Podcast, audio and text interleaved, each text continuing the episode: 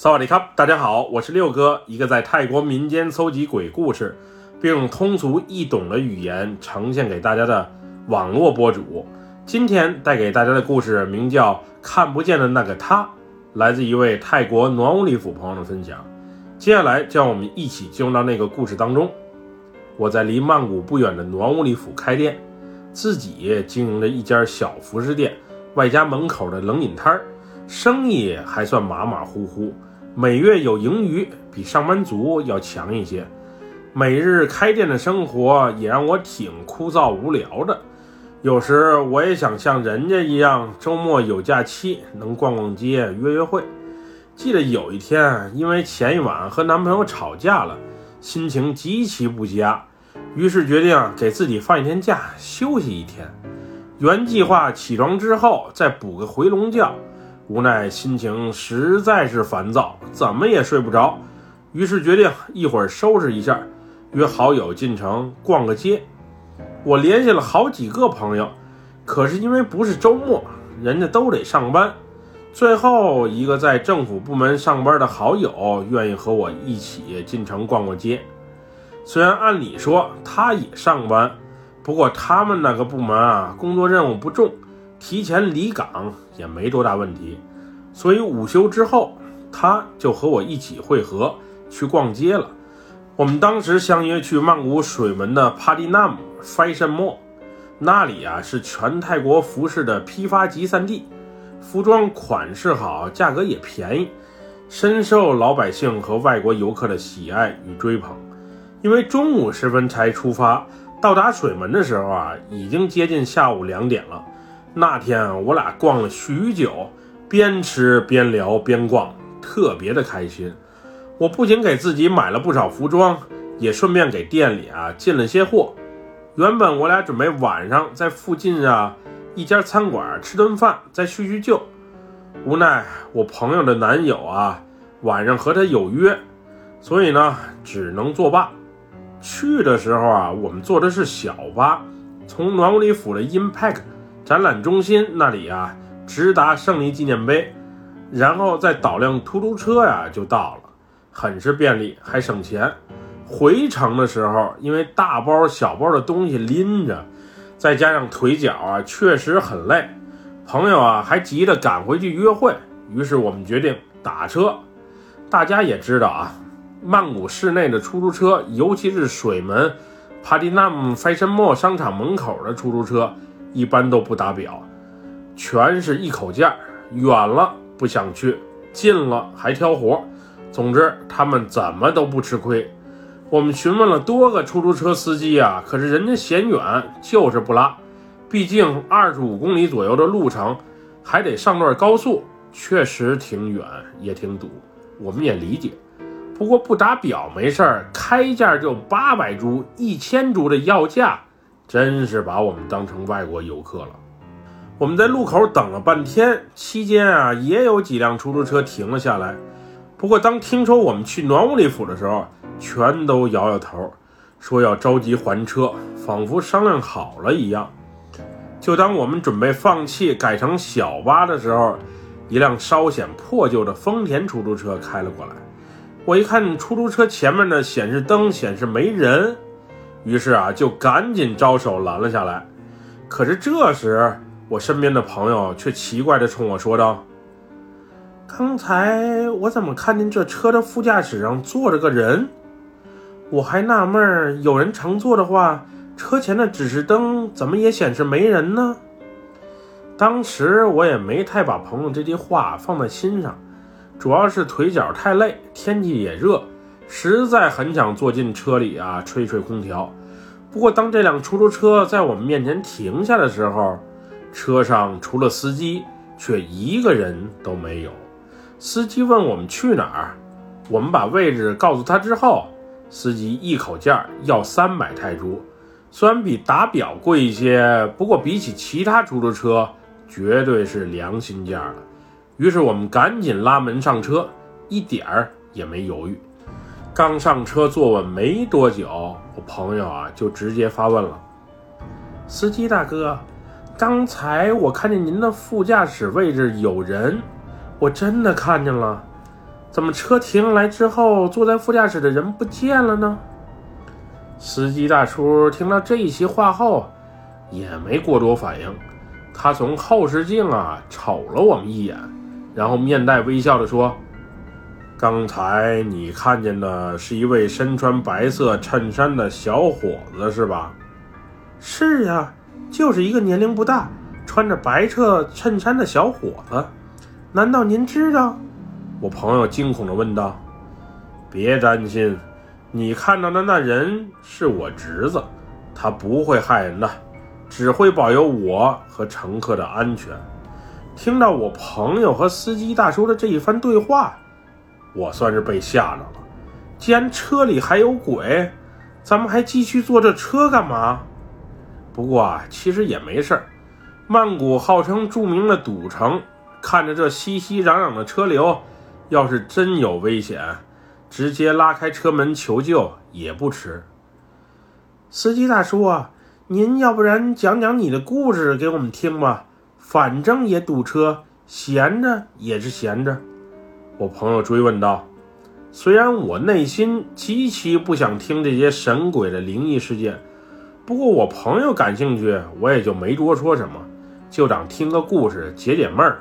反正刚才我是什么都没看见。也没什么可怕的。这时，司机大叔的话匣子彻底的被打开了。为了便于大家的理解，接下来啊，我以大叔为第一人称来讲述这个故事。我从小就是个孤儿，被父母丢弃在苏潘布里府的一座寺庙门口。幸运的是，我被寺庙里的和尚收养了，所以从小我就出家学习佛法。直到二十五岁的时候啊，我才还俗。因为从小在寺庙里长大，庙里的大师啊又额外照顾我，所以我从他们那里啊学到了不少法术，像给死者做法事超度，又或是降服作怪的厉鬼，帮人家解个降头，古法赐福等，我都略知一二。当时我还俗后，在村子里的一家食品加工厂打工。在那里，我认识了我现在的妻子。他的父亲在当地也算是一个有名的黑衣法师，所以像下降头、巫术等方面，我也是有所了解的。您刚才在车里看见的，就是我的侄子阿汤。他母亲出生的时候啊，因为难产死了。他父亲在他母亲还怀孕的时候，就离家出走了。当时我看这孩子的遭遇和我挺像，于是就和媳妇儿商量，把他留在身边抚养。虽然阿汤身体还算健康，不过他母亲生他的时候啊，他在腹中有一段时间因为缺氧，而导致脑子不太灵光。我们没有嫌弃他，从小啊就把他当做自己的孩子来抚养。虽然也送他去过学校，不过他因为智力有些问题。所以没上多久就回家帮我们忙了，这一晃也是近二十年前的事儿了。后来阿汤也逐渐长大了，家里呢当时有农田，每逢农耕时节，阿汤啊也确实能帮不少忙。不过当阿汤十七岁的时候啊，一次因为在荒地上的蚂蚁山撒尿，而导致邪物上了身。至此之后，整个人变得浑浑噩噩的，不仅一句话不说，眼神更是直愣愣的。严重的时候，饭也不吃，水也不喝，浑身仿佛像针刺了一样，坐立不安。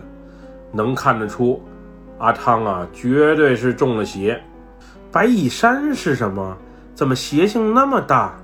当时极度好奇的我插嘴问了一句：“司机大叔，白蚁山是白蚁用自己的分泌物把碎草和红色土壤粘合堆砌在一起的小山，特别的坚固。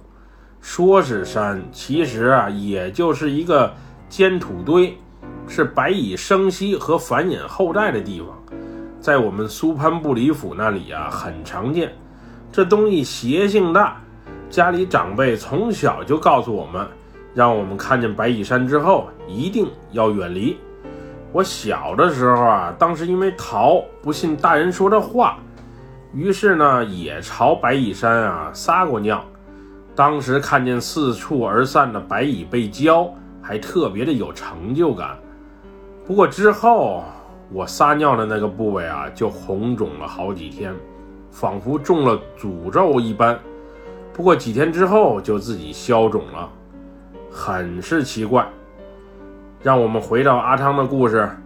我确信阿汤中了邪之后，于是就利用大师和老丈人所教的法术，帮阿汤驱邪。不得不说，阿汤中了邪啊，还挺重。我用了多种方法，才勉强让阿汤啊脱离邪物。不过没多久，邪物就再次上了阿汤的身子。这次我是怎么都驱不了邪了。当时我还向老丈人求助，毕竟他是当地有名的黑衣法师，应该有解决的办法。不过老丈人见过阿汤之后，就让我们立即准备后事，说是天命已尽，让我们赶紧啊做好思想准备。当时我还不相信，这么天真的好孩子，怎么会如此倒霉，会遭遇这种不幸？又尝试了许多方法帮他驱邪，还带他去了不少有名的医院去看。不过呢，最终老天啊还是带走了他。阿汤走的时候啊，我是特别的伤心，每天睹物思人啊，心里别提多难受了。后来我决定啊，和媳妇儿搬到曼谷，远离那个伤心地。今年正好是我来曼谷的第十年了。刚来的时候啊，我在一家公寓做保安，后来有了点积蓄，又贷了些款，自己啊弄了辆二手出租车开。阿汤在火化后，他的骨灰啊，我撒在了大海里。不过我也留了一小块骨头啊，带在身上，我怕他太寂寞，这样的话，我就能每日陪着他，见到他了。正如你们看到的。阿汤现在啊，每日与我在一起，开车的时候如此，吃饭的时候也如此。不过像你这样能看见他的人却不多。有的人体质比较敏感，阴气比较重，又或是与他有缘，所以才能感知他的存在。不过看见他也不用怕，他是挺老实的一个孩子，不会伤害任何人的。司机大叔给我们讲了一路他的故事，最后啊平安把我们送到了目的地。总之那天我虽然没看见阿汤，但是我却相信他的存在。有些事儿说不清道不明，确实很难理解。为什么有些人能看见阿汤？为什么白蚁山那么邪乎？阿汤到底中了又是什么邪？我虽然挺好奇，但是估计啊。也无法从大叔那里考证了，有些事儿啊，还是不知道为妙。了解多了，没准儿就成为自己的痛苦了。您说是不是这个理？本期故事就分享到这里，喜欢六哥故事的朋友，别忘了给六哥点赞和关注哟。咱们下期节目再见，么么哒，拜拜，萨瓦迪卡。